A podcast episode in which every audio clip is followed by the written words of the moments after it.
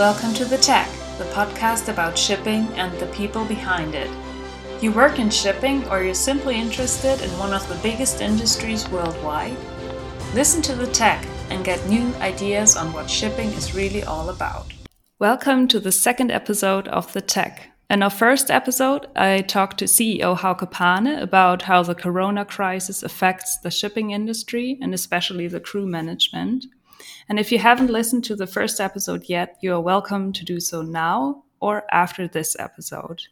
Today, I'm talking to Anna, who's working in the operations and insurance department of RHL and is dealing with topics like crew changes on a daily basis. Welcome, Anna. Thank you for being my guest today. Thank you, Pauline. So, at the beginning of every episode, it is time for one round of our beloved game, City, Country, River. And I'll quickly explain the rules. Every player gets a sheet of paper and writes down the six categories city, country, river, name, animal, profession.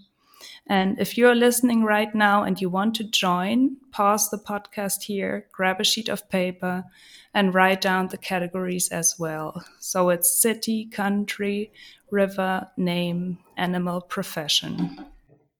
So I'll start going through the alphabet silently in my head, and Anna says stop whenever she wants to. And the letter that I will have reached by that time is the first letter of all the words that we'll write down.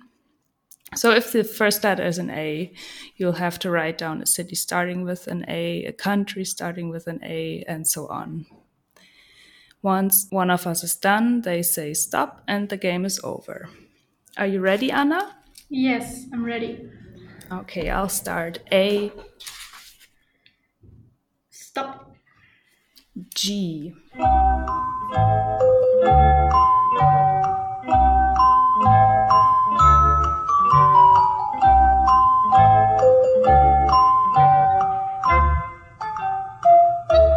stuck with the river actually. As yeah, I think I have one. So stop. Okay. okay, I got Gütersloh as a city. I got Goslar. Goslar. Okay, so it's 10, 10, points. Mm-hmm. Country, I have Germany. Obviously. Yeah, me too. I have River Ganges. Ah, yeah, that's a good one. Okay, so you got 20 points for that. I got Gerard as a name. I got George. Mm-hmm. And a giraffe. Yeah, me too. Okay. And a German teacher as a profession. I have gardener. Okay, cool. So I got 40 points. I got 60 due to the river. Okay, congratulations. Thank you. so maybe you can give us a little background information on yourself. Uh, where are you from? How old are you? And for how long have you been working for RHL? Um, I'm Anna. I'm 22 years old and I live in a small town about 60 kilometers northwest of Hamburg, close to the Kiel Canal. I'm with RHL now for roughly four and a half years. I started my apprenticeship here in 2016, and since January 2019, I'm uh, working fixed in the office. Oh, okay. So I'd say, with you being 22 years old, you're one of the youngest members among the RHL team. Yes, definitely. yeah and I'm one of the newest members. So it's interesting for me to know, but it's also interesting for our listeners. Uh, what are your daily tasks working in operations and insurances? Yeah, I started in the operations department and assisted our colleagues there um, after my apprenticeship. And since last year, I was involved in our insurance business, handling the claims with the colleagues internally, but also externally with the insurance brokers and, and the insurance. And since the beginning of the year, I'm quite involved in our crew management. Obviously, yes. Obviously, yeah. As Hauke Pane said in the last episode, crew changes became yeah one of the biggest problems in these times due to corona mm-hmm. and this takes most of the time of my of my daily work regarding crew changes and all the restrictions which are changing daily um, to arrange the crew change of the of our fleet so you're actually arranging the crew changes yeah we are assisting our crew manager Marlow because we have just um, transferred our crew management to them and we are in close contact with them for arranging the daily things. They are most doing this regular things, but as crew changes became yeah more important in these days as they are so special, we are quite involved, which would usually be not the case. Usually crew changes are a normal thing running um, close to the normal business, but now crew changes are becoming priority as they are so special and um, take so much time to arrange them because we have to change plans once or twice a day, more or less, um, as regulations wow. are changing and um, also the vessel schedules are changing. So mm-hmm. Um, there are quite some variable things um, where you need to find one component where it's possible. Okay, so you got to put everything in order and kind of analyze the the whole complex situation at once. Sounds sounds complex to me. and at what point in your life did you decide to start a career in shipping? Um, I did my abitur and I decided not to go to university because I was not that kind of person who loves studying and I was 12 years at school and it was time to to work and to gain some experience. Mm-hmm. And um, then I decided to do an apprenticeship. That was my first decision. I did not know exactly what I wanted to do, but I decided for this kind of education. And my mom was also working in shipping, and a friend of her as well. And as we are living close to the Kiel Canal and the Elbe River, um, shipping was also part of my license. I was a child, and I loved going there and seeing all these big vessels, and it was quite interesting.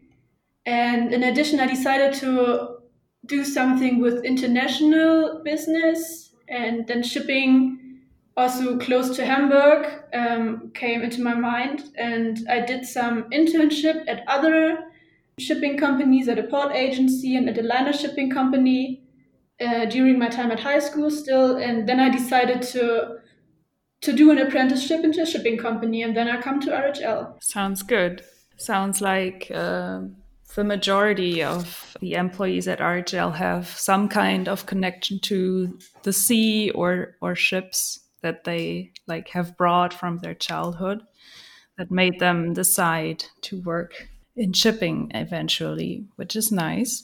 And yeah, so you did your apprenticeship at RHL. And what was your experience doing an apprenticeship within the German dual system that is divided into vocational school on the one hand and working in the respective workplace on the other hand? How did you experience that? Mm, I started in the office and I was, I think, two or three months in the office before I went to school. Um, we had some um, block system where we are in the office the most of the time of the year and two times a year for about six weeks at school. Um, the experience was good because um, the things you learned at, at the vocational school you have also in your daily business somehow and you could easily combine these which was quite good also for gaining the experience and also the theoretic things behind. And we had all kinds of topics um, for commercial education at school, like geography, shipping management, economics, or also accountings. And most of these parts you can use in your daily business. So the time at the vocational school was, yeah, also gaining experience for the time in the office because you had more background information and you could um, better combine all the different parts of shipping because shipping is quite a wide area where a lot of different topics are involved. And it was good to have it in school where you learn only the theoretical things but you can combine this with your daily work because I did most of the time of my apprenticeship in the in the operational department and most of the things you learn at school are close to this. So it was it was very good and I would recommend everyone after doing the exams at school to do an apprenticeship before you do studies or anything else. Okay. And what exactly did you do during the time in the office during your apprenticeship? I went through all different uh, departments here, like the technical department or purchasing, insurance, and charging and operations. I did also some internships while I was at RHL at um, an S&P broker or insurance broker um, to mm-hmm. gain some more information on these topics as we had no special departments here at RHL. And um, in addition to all these things in the office, I gained some experience on board of one of our bulk carriers. I sailed with the vessel for seven weeks. And cool. um, yeah, they, they I learned a lot of things which you do not learn in the office or do not learn at school. Um, that's the, the typical life at sea, which yeah. no one can ever teach you. So that was quite a great experience I did there. Wow. And did you also see places or were you mostly aboard? I've seen some places at least. Um, I joined the vessel at Vietnam, then we sailed to Singapore, where we also had some repairs, and um, Hauke Pane was also on board, and one of our superintendents went on board. And afterwards we had some quiet time at the anchorage um, close to indonesia where nothing was except water around you and then i signed off at malaysia after seven weeks and went back home and uh, into the office afterwards so yeah, that sounds amazing and i think it's very valuable to make this experience even though you're mostly working in the office you know how it goes at, at sea. yeah, that helps quite a lot in the daily business yeah. that you know how things run on board and that you know how they are working and how the how the daily things are, are running on board. Cool.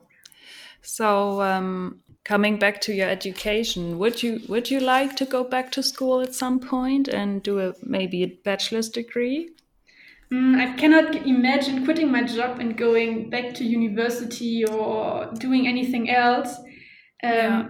I really like my job, and I'm not a person who loves studying, as I said before. I like doing some practical things and these ever changing um, situations we have in the office. So every day is not like the other. And um, nevertheless, I'm currently doing some kind of studies, but on my own. So apart from the job, but um, that's not the main task I have. So this this time in the office, I would not quit anymore. Okay, that's interesting because well, for me, I had a I had a different uh, let's say education path because I did my bachelor's and then I did my master's. And at the end, you're like, okay, what am I to do now?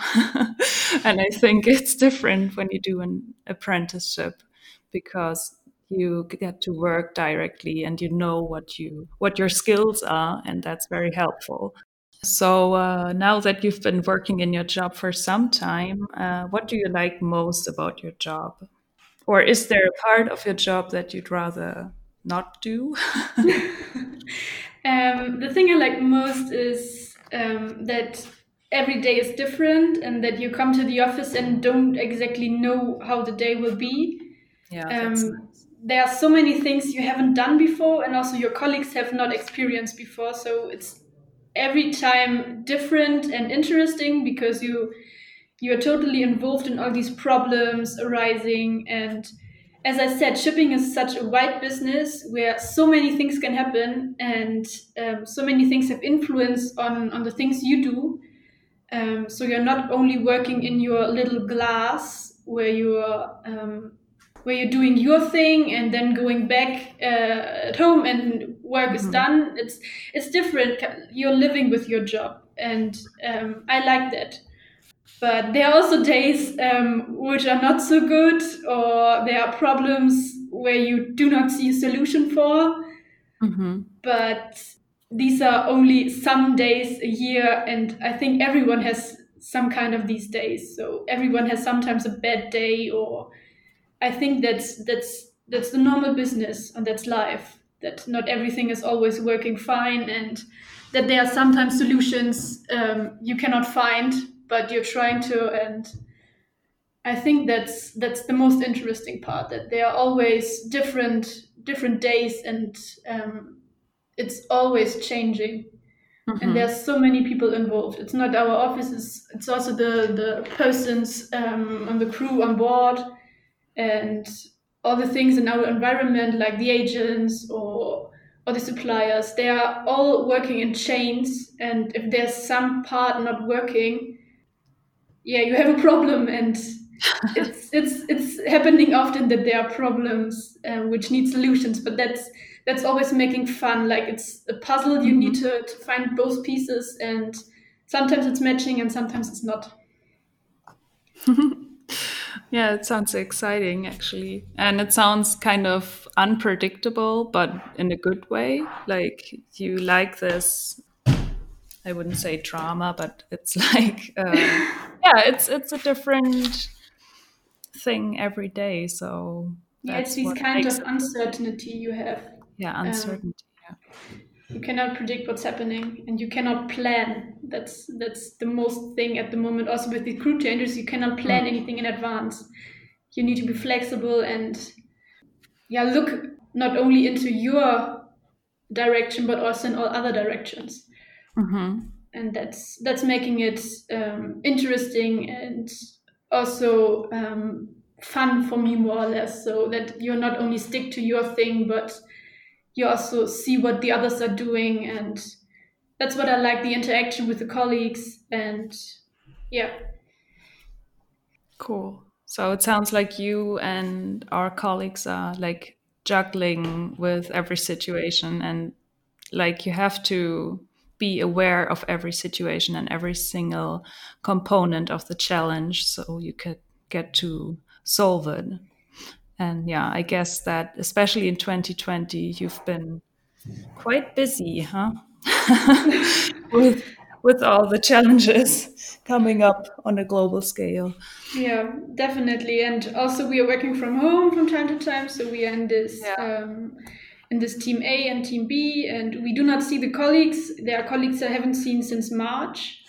Wow. So that's also kind of crazy this year. It's not only that the, the world is running crazy, but also locally it's not not the usual work environment we have.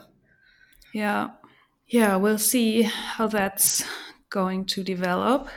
Anyways, I wish you all the best for your work. And it was great to talk to you because, as I said, I'm also the newest member of the RHL family, so to say. And it's always very nice to get some insights into the work that everyone else is doing. And I hope the listeners find it interesting too.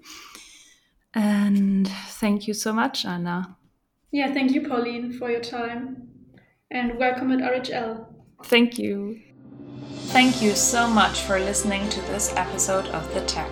Please let us know how you liked it by commenting our post on the RHL Facebook page or share with us your ideas for more episodes about shipping and the people behind it.